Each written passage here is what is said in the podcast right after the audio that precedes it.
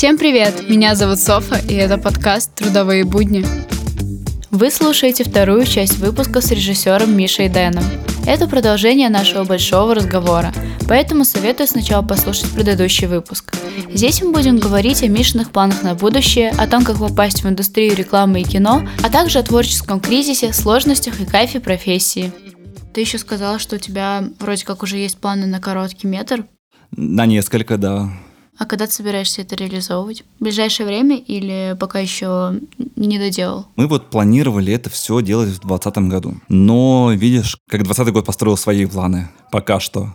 То есть мы не знаем, как сейчас будет, что дальше, потому что сценарии практически написаны. Я дописываю, переписываю сцены, вношу коррективы, корректировки, дополняю образы, характеры и так далее. Но снимать пока нет возможности. И что будет дальше, тоже непонятно, потому что сейчас э, пандемия, и неизвестно, когда это все закончится. И какой кризис всех ожидает, тоже неизвестно.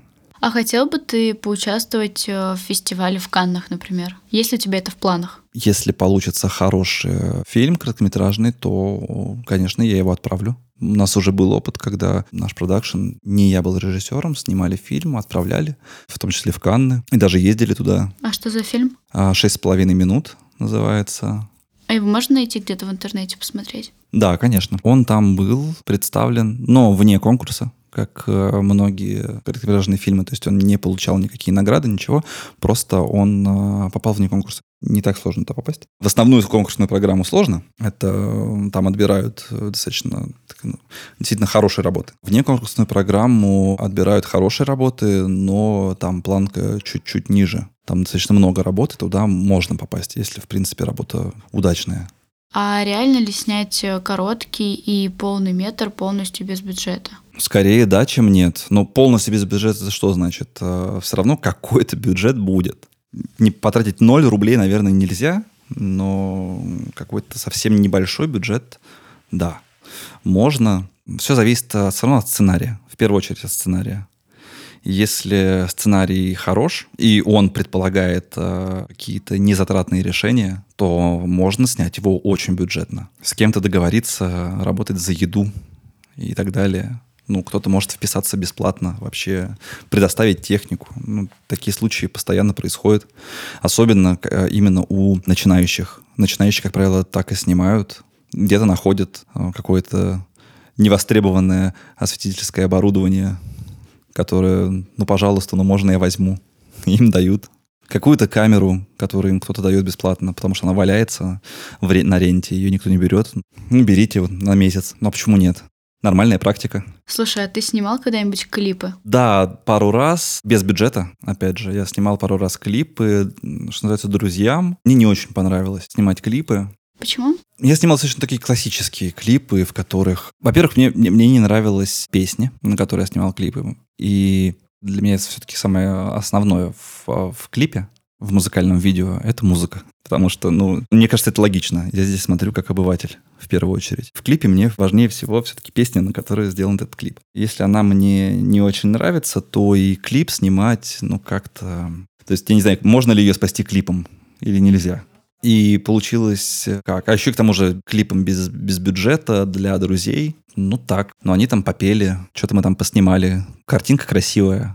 И все. То есть как-то это, ну, это не впечатляет. Это не какая-то история, в нем нет никакого какого-то там интересного сюжета или что-то. Там просто, просто группа попела. Ну, а есть же клипы, когда через клип рассказывают историю. Хотел бы снимать такие? Да, есть шикарные а, клипы, например, у Сережи Сироткина, ему хайп, а, снимает прекрасные клипы, но Сережа Сироткина прекрасные песни, в первую очередь, которые по своей атмосфере, по своему настроению очень помогают этому клипу быть таким, какой он есть. И плюс там очень все хорошо с тем, как это реализовано. Это все очень красиво снято. Да, такое, наверное, снимать, конечно, с удовольствием бы снимал, это интересно. И у меня было в планах снимать клип но опять же, себе тоже, как музыкант, и себе снимать клип. Но это пока в далеких планах. Но если снимать клип, то да, действительно, это только какую-то историю, то есть такой какой-то мини-фильм.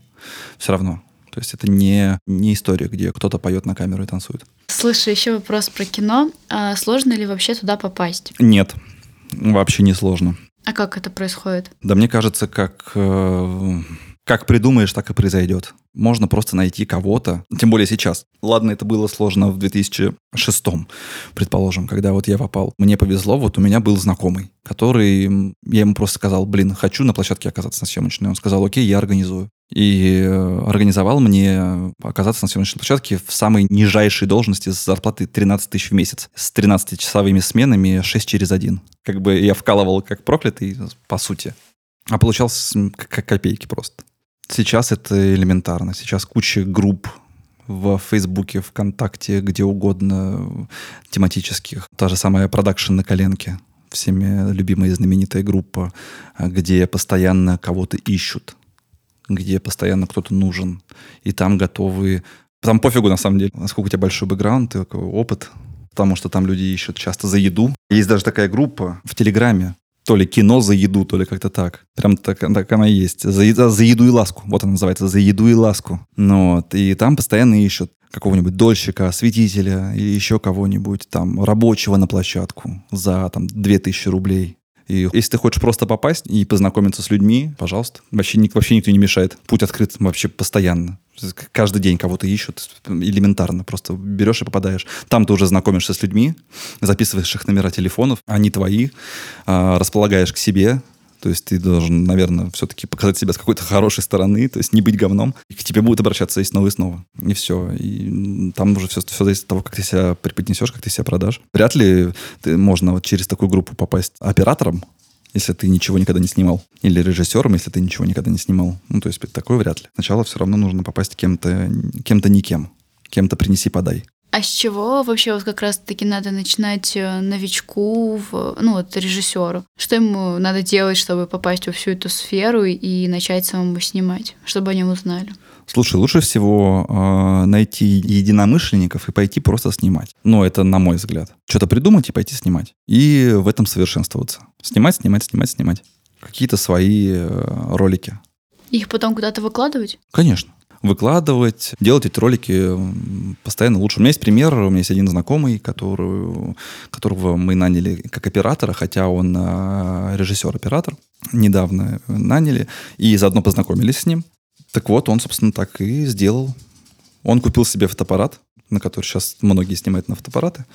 Он купил себе фотоаппарат и стал снимать какие-то свои ролики в своем стиле, в каком-то таком полу, полуэротические, полу какие-то психоделические видео, как-то там э, какие-то эффекты там накладывает. Что-то смотрится клево, что-то странно. Ну, то есть у него своя аудитория появляется, он выкладывает их. Соответственно, появляются люди, которым это нравится. Он знакомится с людьми в этой сфере постепенно. И вот у него уже появляются коммерческие заказы один раз, второй раз, третий раз. И в итоге через пару лет у него ежемесячно какие-то коммерческие заказы, и он уже на это живет. Не знаю, хорошо или нет, я не спрашивал, но живет на это. То есть это то, чем он занимается. Как попасть э, в ассистента к режиссеру и вообще стоит ли с этого начинать? Смотри, ассистент режиссера, которая хлопушка, сейчас э, немножко утратила свою свою мощность в связи с развитием технологий. И, например, я от этого человека, в принципе, отказываюсь на проектах, и у нас его нет. Мне не нужен. Потому что есть монтажер на площадке, который монтирует все в режиме онлайн. Зачем мне а, ассистент, который будет записывать удачные дубли? Зачем мне ассистент, который будет хлопать? синхронизируя звук, да, когда все пишется он, онлайн, и все потом сведется и так, и то есть это все, и все, и все записывается сразу в черновой монтаж на площадке. Поэтому даже если по какой-то необходимости этот ассистент э, оказывается на площадке, то, мне кажется, он сидит без дела, ну, только хлопает. Потому что все эти монтажные листы и прочее не нужны. И к тому же такой ассистент, скорее всего, вообще ничего толком и не увидит процесса. Если ты хочешь реально увидеть процесс, а, иди плейбеком. Сейчас, правда, тоже, опять же, у нас нет плейбека. У нас есть э, монтаж на площадке. Раньше это называлось плейбеком, сейчас это все модифицировалось, теперь это монтаж на площадке. Но не все могут себе позволить монтаж на площадке. Часто а, многие просто пользуются плейбекерами который пишет дубли, который там воспроизводит и так далее. Это человек, который просто сидит рядом с режиссером, видит все из-за стола режиссера, и видит, как он работает и как он взаимодействует с съемочной группой и с площадкой. На мой взгляд, вот и я просто проработал несколько картин тогда, я, я видел весь процесс целиком с точки зрения режиссера. Весь процесс. При этом я не обламывался и задавал вопросы. Может быть, я бесил этим режиссеров тогда, но я задавал вопросы. А почему это? А почему так? А почему я сейчас вот это? Ну, как бы а мне отвечали, меня не посылали. Как э, искать заказчиков и клиентов, э, если ты только ну, начинаешь, у тебя, возможно, есть какие-то минимальные работы? Тебе надо, не знаю, писать на почты или долбиться в директ Инстаграма, или как это делается? И так, и так. Размещать свои работы везде, где только можно. Искать через знакомых. Сначала это через знакомых делается в любом случае. Через знакомых знакомых и так далее. Любым способом. Когда мы только начинали работать как продакшн, естественно, мы свой первый заказ ждали полгода ну не полгода там. Да, ну первый заказ, который был такой большой и нормальный, а, по тем меркам большой, и который стал приносить ежемесячные заказы, мы его ждали полгода. А до этого мы целыми днями бомбили всех знакомых, незнакомых, а также всякие там БТК, большие телефонные книги и прочее, в тот момент еще существовавшие, и просто звонили в качестве продажников напрямую в разные компании, маленькие причем компании. Большие, понятно, нет смысла звонить. Они все работают через агентство. Но вот в агентство тоже нет смысла звонить. Нафига им работать с продакшеном, у которого ничего нет, когда есть куча продакшенов, в которых есть все. А мы звонили в мелкие компании, типа, знаешь, там маленькие стоматологические клиники, в какие-то там, ну, вот в такие частные небольшие конторки. А у них был бюджет вообще? Но мы готовы были снимать за копейки. Ну, то есть, как бы, в принципе, какой-то бюджет вам все равно нужен был, я имею в виду. Естественно, мы хотели за деньги что-то снять. И мы, собственно, искали клиентов. И мы находили, мы находили клиентов. Кому-то нужно было снять склад за какие-то там 50 тысяч рублей, что для нас... А у нас была своя техника. Ну, в смысле, у нас были свои фотоаппараты и даже какие-то лампочки. Свои компы для монтажа. Сами делали цветкор, сами э, озвучивали все. Ну, то есть мы не тратили. И эти 50 тысяч мы просто делили на... Забирали их в карман. То есть у нас расхода-то не было никакого. Соответственно, как и у всех начинающих. Ты же ни, ни на что не тратишь, это сейчас у тебя есть расходная часть. На съемочную группу, на технику, на локации и прочее. А там мы там снимали, я помню, какого-то массажного салона ролик. И э, мы приехали в массажный салон, привезли с собой пару лампочек, которые у нас были, и сняли ролик. Единственное, что мы, э, какой расход у нас был, это мы за 5000 рублей, я помню, наняли модель девушку, которая в этом массажном салоне играла, собственно, роль клиентки. И все. Хорошо, давай сейчас перейдем к вопросам про сложности. А меня интересует, с какими трудностями ты чаще всего сталкивался и сталкиваешься на работе. С группой точно сложностей никаких нет. Скорее всего, все сложности, которые могут возникнуть, это сложности при работе с клиентами, потому что, особенно если это работа с прямыми клиентами, не через агентство, так как люди, которые не, не знают, как происходит этот процесс, Э, съемочный, они все это видят с какой-то своей колокольни совсем, своей, и зачастую просто не понимают вообще, как это все происходит. Иногда вы говорите на совсем разных языках, им приходится как малым детям объяснять, почему это вот так вот, а почему это вот так, или почему вот так вот нельзя. Они говорят, ну мы хотим. А ты говоришь, ну это невозможно невозможно не потому, что я не могу, а другой сможет, а невозможно потому, что это в принципе, то есть это невозможно с точки зрения там, законов физики и так далее. У них в голове это, возможно, получается как-то сделать, но это так работает их фантазия. И что в таких случаях делать? Ну, объяснять на пальцах, приводить примеры, искать референсы, опять же. Ну, как-то вот, вот здесь сложности самые, потому что это занимает время, иногда нервы и приходится как-то договариваться. Часто клиент встревает со своим вкусом, и тут ты ничего не сможешь сделать, особенно когда речь касается рекламы. Просто нужно, опять же, как я уже говорил, свои амбиции засунуть подальше. Захочешь, потом сделаешь а, режиссерскую версию. Но здесь нужно идти, естественно, на уступки и делать так, как хочет клиент, потому что клиент... Всегда прав. Ну, не прав, он просто хочет получить то, как ему нравится. И клиент не всегда готов доверять. То есть у нас не работает этот принцип, типа вот вы профессионал, вы делаете, как считаете нужным. Таких клиентов можно по пальцам пересчитать, которые могут так сказать. У нас чаще работает принцип, когда человек нанимает себе фотографа, потом хватает его за руки, направляет и сам за него нажимает. И фотограф спрашивает, нафига вообще вы меня тогда нанимали, когда вы сами могли сфоткать? Ну как же, ты же профессиональный фотограф. Ну как бы у нас вот так вот это часто работает. Когда тебе клиент все-таки говорит, пусть она сильнее улыбнется, пусть она повернется, пусть он там сделает два шага влево, два шага вправо, и, по сути, сам начинает режиссировать. Ну, часто, да, такое бывает. Часто ли тебе хочется все бросить и стать нормальным человеком, и, не знаю, вернуться, может быть, в преподавание? Никогда. Вообще никогда. Ну зачем? Да нет, это клевая профессия, абсолютно клевая. Вообще не разочарован ни разу. Там уже я читал статью Содерберга, Стивена Содерберга, о том, как он разочаровался в кино и как решил, типа, с ним завязать, потому что сказал, что если я еще раз сниму очередную восьмерку диалогов, то меня просто стошнит на актеров. И это при том, что Содерберг — это культовый практически режиссер современности. Но вот человек устал. ну, как бы я не Содерберг, мне еще нужно снять, не знаю, сотню фильмов, чтобы, может быть, устать. То есть пока я еще даже не дорос до уровня, чтобы начать от чего-то уставать. Какие вообще есть минусы в работе режиссером? То прям минусов как таковых, наверное, я и не вижу. Сложности, как в любой профессии, их полно. И для каждого, наверное, они свои. Кому что, не знаю. Для меня самое сложное — это тендерная система. Она мне категорически не нравится. Я считаю, что этот подход, он достаточно странный. Я понимаю его удобство для а, агентств, но когда я пишу тритмент, я практически уже создаю готовый ролик, его остается только снять. А это просто конкурс. И многие режиссеры, наверное, также себе это представляют, а, не знаю.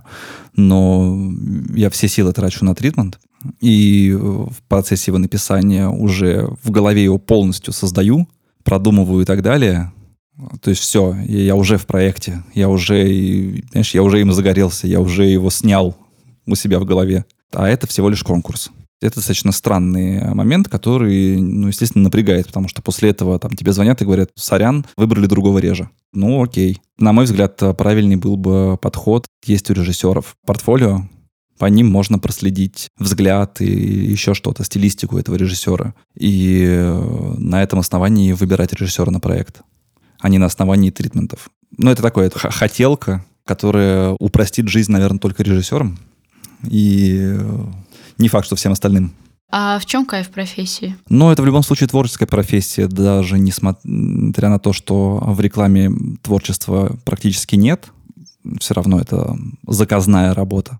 Все равно это в первую очередь э, профессия творческая, а во-вторых, это очень как сказать правильно, на площадке происходит очень классная социальная такая среда общения, коммуникация, веселье, такое практически единение, такое создание семьи некой со съемочной группой проживаешь, как лето — это маленькая жизнь. Вот этот э, съемочный процесс — это маленькая жизнь. И каждый проект — это такая маленькая жизнь, которую ты проживаешь. Она и, и высасывает много энергии, но при этом и дает много энергии. И после этого, вот, например, сейчас можно очень легко, в моем случае, переносить самоизоляцию дома и совершенно не тосковать по общению, потому что один-два дня в месяц поснимать, и, мне кажется, лично я на весь месяц заряжаюсь энергией от э, общения и с, с этого проекта, который был и так далее. Был ли у тебя творческий кризис или выгорание? Слушай, ну что-то вроде творческого кризиса. Ну, было, был момент, когда с предыдущим моим продакшеном мы стали снимать, мы нашли там ряд клиентов, которые заказывали постоянно ролики и заказывали одно и то же. И мы стали снимать абсолютно одинаковые ролики в течение года, полутора лет. Почему я вот, например, не хочу идти в сериал, почему я ни в коем случае не хочу идти в какой-то конвейер. В течение полутора лет мы снимали одно и то же. И в какой-то момент это начало приносить большой дискомфорт. Потому что все наши ролики а, были похожи на предыдущие. Они были просто копией предыдущих роликов, потому что был такой же сценарий, а нам нужно было сделать их визуально похожими, отхождение от стилистики преступления. То есть мы прям делали, ну, практически сериал только еще и без какого-то творчества, как в сериалах, в игровых, а еще и просто коммерческая реклама. И э, да, мы уже собирались на съемочной площадке не очень веселыми. То есть дошло до этого, и, собственно, на этом примерно мы и разошлись. Это была одна из причин, потому что хотелось роста, хотелось разных проектов. Даже внутри рекламы хотелось просто разных проектов. А мы э, попали в такую нишу, где несколько клиентов заполнили все наше время, но одинаковыми проектами. Поэтому ты ушел и решил сделать свой продакшн? Да, да, потому что это нравилось остальным нашим участникам, потому что это постоянный финансовый поток, а, это стабильность, это непыльная работа, но это скучно. А я, ну, не знаю, я, я не могу ходить в офис э, каждый день, например. Я не могу, я не представляю себе так, такую работу, где у тебя есть график, где у тебя есть э, обед по расписанию, где у тебя есть э, какие-то ежедневные одинаковые обязанности. То есть для меня это сложно. Мне нравится, когда я не знаю, что буду делать завтра. Творческий человек. Ну, может быть, поэтому. Ну, в принципе, просто не, нравится, а когда все вот такая полностью определенность. Слушай, у меня к тебе еще есть пара вопросов, на которые мне интересно услышать твои ответы. Угу. Какие фильмы ты считаешь лучшими и почему?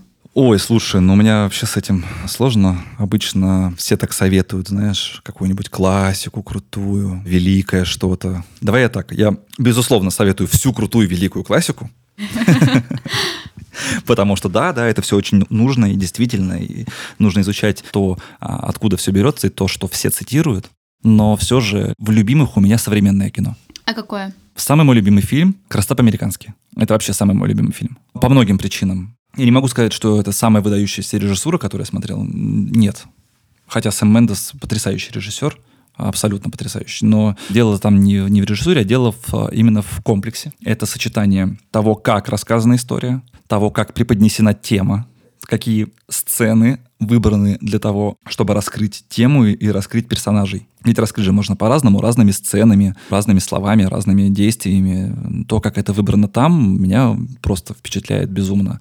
Это то, как это все смонтировано, собрано, как это рассказано от лица главного героя, и процесс повествования от первого кадра до финальных титров, он нравится, как он выстроен. Это потрясающая музыка, которая стала просто супер референсной в истории кинематографа и в истории всего, которая сама по себе прекрасной и живет отдельно сама по себе уже 20 лет. Ну, это шикарный актер, это прекрасный Кевин Спейси. Для меня это любимый фильм. Абсолютно. При этом, если советовать, например, как с точки зрения там, режиссуры, то нет. Ну, то есть есть фильмы, где режиссура тоньше, изящней, и именно режиссура круче. А с точки зрения режиссуры? Слушай, с точки зрения режиссуры, наверное, мой любимый фильм «Бёрдман». Вот «Бёрдман» у меня номер один сейчас. Почему? Хотя тоже он мне нравится комплексно, но все же очень хорошо он раскрыл персонажей очень круто играет, у тебя реально полное ощущение, как будто бы я смотрю. Он же действительно, он, он снимал про Бродвей, ну, он снимал вообще про, про кино, про отношение к современному кино, и такой его крик о том, куда скатилось современное кино. И э, он это все это преподносил через историю постановки спектакля на Бродвее. И даже кино он преподнес таким образом, как будто бы это какой-то какой-то спектакль, где камера просто... Она поэтому и непрерывна это не, не фишка ради фишки, а она непрерывна еще и потому, что чтобы у тебя создавалось ощущение вот этого, вот этого спектакля, где актеры импровизируют, где актеры каждую секунду играют, по-настоящему проживают и могут ложануть. Ну, то есть как-то это вот очень, очень по-настоящему и очень тонко с, именно с игрой актеров. Хотя есть еще несколько фильмов для меня абсолютно референсных по режиссерской работе. Это «Дорога перемен», тоже Сэма Мендеса, как как раз по-американски. Но здесь уже для меня абсолютный референс именно по режиссуре, потому что так круто сыгран дуэт Леонардо Ди Каприо и Кейт Уинслет, по-моему, нет, или кто там, Кейт Уинслет, главное, вторую главную роль играет, не помню. Это прям для меня... Ну, это было очень круто. Я несколько раз смотрел, и каждый раз прям вау. Настолько они семейную жизнь честно показали и захватывающе, интересно показали игру, то прям вау. Это такой супер крутая актерская игра для меня. И, соответственно, что такое актерская игра? Актерская игра — это режиссура. Э, я здесь абсолютно убежден, что актер, при всем уважении к актерам, но актер — это пластилин в руках режиссера. Его можно... Он либо хороший очень пластилин, либо плохой. Кто из него слепит, это уже вопрос к режиссеру. Так, у меня еще очень много, на самом деле, примеров э, крутейшего кино. «Дитя человеческое». Кажется, Альфонсо Куарона фильм. Фильм, который тоже стоит, мне кажется, смотреть всем. Опять же, там, как и Бёрдман, это но оператор тоже Эммануэль Любецкий, как и у Бёрдмана.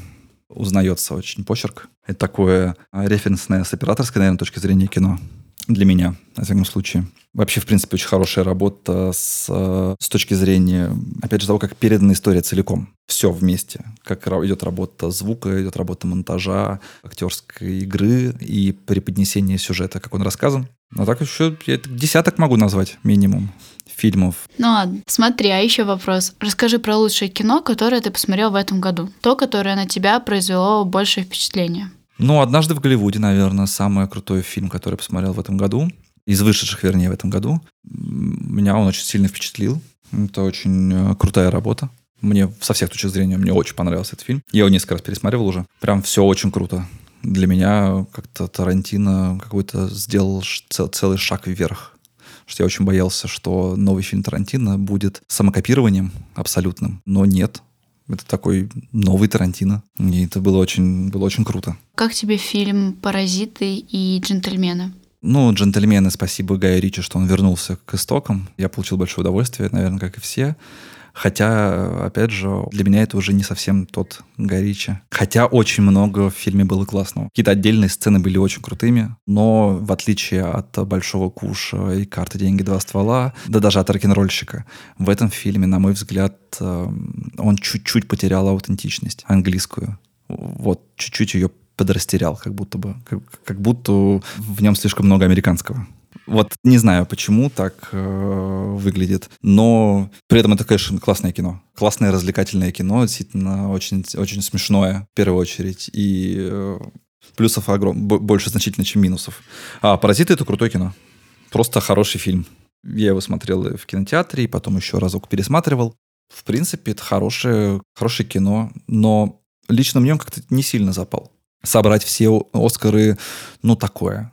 То есть э, может быть, за лучшую режиссуру можно было дать, да. За лучший сценарий, ну, ну, не знаю, ну, может быть, тоже. Не знаю, ну, ну и все на этом. Как бы прям лучший фильм, ну, не знаю. Как-то так э, странно. Есть э, «Олдбой» 2003 года. Вот это для меня просто какой-то прям самый, наверное, показательно крутой представитель корейского кинематографа. Вот прям супер. А можешь ли ты описать свое творчество в трех словах? Свое творчество?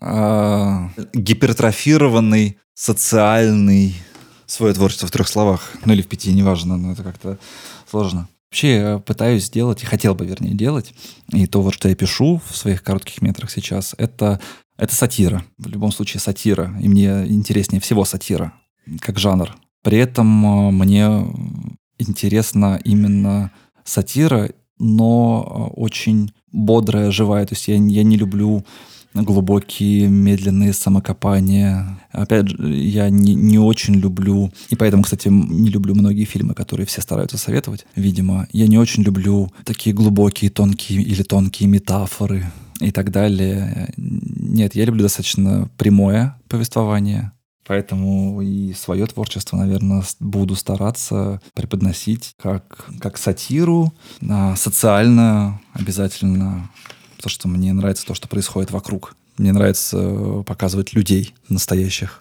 каких-то и их э, прикольные недостатки или возможности, а не супергероев или, или еще кого-то. Или глубокие переживания. Ну, глубокие переживания, может быть, тоже, но это не то, что я больше всего люблю. Поэтому, скорее всего, это какая-то социальная сатира. Наверное, так вот мое творчество можно описать. Ну, скорее, будущее творчество. Я не знаю, и оно еще, наверное, может измениться, потому что в данный момент у меня не так много работ, в котором это можно проследить. И уж тем более не в рекламе. Но, в принципе, да, это социальная сатира. А назови трех самых лучших режиссеров России, по твоему мнению. В первую очередь, конечно, это Сдвягинцев. Такой глаз современности. Все, что он делает, это какой-то срез времени, который потом будут изучать, да, в принципе, уже изучают. Поэтому его обходить стороной нельзя, он крут, по-настоящему крут. Ну и Василий Сигарев, это такой, да, для меня, наверное, сейчас номер один в России. А в мире? В мире, ну, есть в мире очень много крутых режиссеров, но и есть крутые, есть любимые, это разные. Давай любимых. Любимых Терри Гиллиам, наверное, один из любимых. При том, что я в списке фильмов, которые я советую всем посмотреть, тебе не назвал ни одного его фильма. Но, тем не менее, я обожаю его фильмы все. «Страх и ненависть в Лас-Вегасе», «12 обезьян», а, «Страна приливов», а, «Бразилия». Это все потрясающие фильмы, которые я очень рекомендую посмотреть. Очень рекомендую. Крутейшее кино. Он крутейший э, вилизионист. Он прям так эффектно работает с преподнесением материала, что ну как, как маг практически ты просто смотришь и думаешь, блин, если бы я читал это в сценарии, я бы, наверное, не знал бы, как это можно было бы показать на экране. А он находит решение.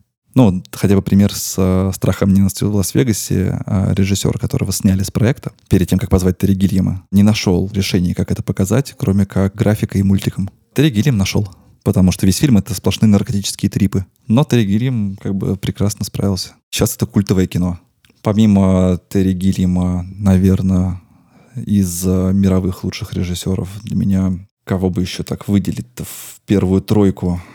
Ну, Тарантино, да, Квентин Тарантино из э, современных. Опять же, мы берем при условии, что мы не рассматриваем там Гадара, Гелианджело Антониони и так далее, потому что это по умолчанию потрясающие режиссеры, которые создавали в свое время стили, направления кино, и они находятся в сплошном цитировании сейчас везде. Я поэтому их просто не беру. Они уже свое место в любом случае заняли. И третьим я бы, наверное, выделил, наверное, Сэма Мендеса. Все-таки я же люблю очень его фильмы, и хотя у него есть несколько работ, которые мне не очень, но, тем не менее, у него есть несколько работ, которые слишком хороши, по моему мнению. Обожаю и Мартина Скорцезе, естественно он прекрасен и так далее. И Дэнни Бойла и, и так далее, но мне не так близок. А что ты думаешь насчет российского кинематографа сейчас? Да нормально все с ним. Просто переживать какую-то свою, свою какую-то жизнь, в которой снимают коммерчески успешные фильмы в основном по коммерческим заказам, продюсерское так называемое кино, и поэтому получается плохо, потому что там мало авторства, там мало желания что-то сделать хорошо. А можешь порекомендовать какие-то российские фильмы к просмотру? «Страна Оз». Прям сразу. Если кто-то не смотрел, это прям один из лучших фильмов, которые я вообще видел в России, да, и, да вообще один из любимых фильмов в мире. Это, опять же, современного кино. Да, кстати, забыл еще, естественно, «Братья Коины». Это у меня одни mm-hmm. из вообще любимых режиссеров, в принципе. И, наверное, их нужно было даже на первое место поставить. И все, что они сделали. С кем из актеров ты хотел бы поработать? Неважно, российские или иностранные, вообще в принципе. С кем было бы тебе интересно? Слушай, ну, конечно, с этим, с Хоакином Фениксом. На мой взгляд, он э, сейчас, наверное, лучший актер в современности. Прям лучший. То есть я прям не знаю, кто еще лучше-то. То есть он настолько, он настолько эффектен, настолько крут во всем, что он делает, что это э, прям впечатляет. Посмотрел недавно с ним фильм «Врожденный порог» Пола Томаса Андерсона. Вот, кстати, еще один абсолютно референсный режиссер, прекраснейший. Феникс там волшебно крутой. И фильм потрясающий, кстати, как и все у Пола Томаса Андерсона. А хотел бы ты сам сняться в своем кино? Не знаю, я не пробовал. И не знаю, насколько получится. А хотел бы попробовать? Слушай, я не знаю, потому что, наверное, нет. Или, вернее, попробовать бы хотел бы, но просто из интереса. Но только для того, чтобы, там, не знаю, потешить самолюбие, может быть, если вдруг получится, то порадоваться. Потому что в первую очередь должно получиться клево. И если вдруг получится клево, случайно, то это будет офигенно. Если нет, то нафиг. Просто потому что хотел бы, нет.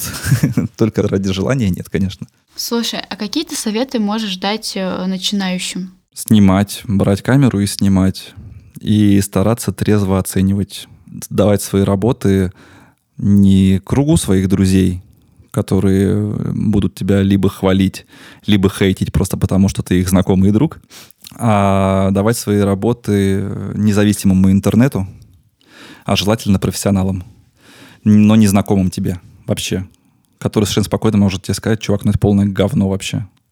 И желательно объяснить, почему. Как найти этих профессионалов? А да, сейчас я говорю, а в тех же группах ты везде можешь найти. Ты всегда можешь найти в группах профессиональных режиков, профессиональных операторов и так далее. И ты можешь ему в личку кинуть, любому профессиональному оператору, свой ролик и сказать, слушай, ищу независимое мнение. Просто посмотри и просто скажи как. Мне ничего больше не нужно. Просто мнение.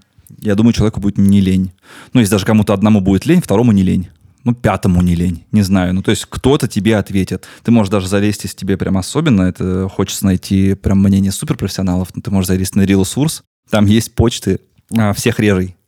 У всех режей есть почты и телефоны, все контакты есть. Ты можешь их всех найти, ты можешь им всем написать, скинуть свою работу и сказать, дружище, посмотри, пожалуйста, мою работу. Мне от тебя ничего не нужно, кроме просто мнения профессионала. Желательно только не кидать ему работу на час. Никто не будет смотреть твою работу, если она длится час. Кидай ему работу, которая длится желательно секунд 40. Не больше, но минута. Если он увидит ролик, который длится хотя бы 5 минут, ну, лично я скажу как-нибудь потом. Ну, потому что открывать видео, которое длится 5 минут от какого-то неизвестного человека, который мне что-то там прислал, а мне постоянно на почту что-то присылают. Актеры свои резюме, художники свое портфолио, операторы свое портфолио. Ну, как-то таких писем полно. Если там будет какое-то длинное видео, то я просто не буду смотреть. Соответственно, также, я думаю, наверное, и многие другие. Соответственно, оценивать эти, слушать эти советы, когда тебе скажут, что не так и так далее. И идти снимать дальше. Реально. Идти снимать дальше. И, и, и чем больше ты снимаешь, тем больше ты умеешь. Все, здесь практика, она играет ключевую роль. Чем больше ты снимаешь, тем больше ты знаешь. Чем больше ты снимаешь, тем больше ты делаешь работы над ошибками и так далее. И здесь все. И, и старайся каждый раз снимать что-нибудь новое, другое. То есть не, не, не снимай постоянно одно и то же. Если ты снял э, ролик, удовлетворил свою там какую-то фантазию, снял ролик э, с какой-нибудь э, голой девушкой, которая замедленно прыгает в воде, как хотят снимать многие там режоперы, сами себе режиссеры и операторы. Ну, снял ты одно такое видео, но снял потом второе, но не снимает ее целый год. Пойди что-нибудь другое поснимай. То есть хочешь, поснимай хоррор, шутки ради, поснимай лайфстайл какой-нибудь, поснимай, как скейтеры катаются, даже если ты это не любишь. Ну, то есть, не знаю, поснимай природу. Попробуй снять какую-нибудь сценку из uh, пьесы. Возьми, не знаю, кого лучше всего, Чехова. Он лучше всего экранизируется. Берешь любую сценку из любой пьесы Чехова или ну, вот, и просто экранизируешь. Они экранизируются в одной комнате. Причем я уверен, что ты а, при желании найдешь десяток актеров-студентов, которые не против будут сняться у тебя бесплатно. Потому что им просто делать нехрена. Ну, потому что им реально большинству делать нечего. Но они не заняты каждый день. И им тоже нужно портфолио. Им так же, как тебе что-то нужно. Им тоже нужно, чтобы кто-то поснимал. Им просто тоже хочется, как и тебе. Только не снимай своих друзей, которые не умеют играть в сценке. Это тупо. Ну, это, это убьет сценку. Если ты хочешь, чтобы у тебя был игровой ролик, то э, играть должны актеры. Ну, как-то, не знаю, практика, практика. Это были все мои вопросы. Спасибо тебе, что пообщался со мной. Да. Мне было безумно интересно. Да, вот тебе спасибо. Друзья, надеюсь, что вам понравился этот выпуск. В описании к эпизоду вы найдете все ссылки на наши социальные сети. Оставляйте комментарии, подписывайтесь на группы ВКонтакте и Инстаграм подкаста, чтобы не пропустить следующий выпуск. Спасибо, что слушали нас. До встречи. И надеюсь, вы нарежете. Пожалуйста, не оставляйте миллиард вот этих вот...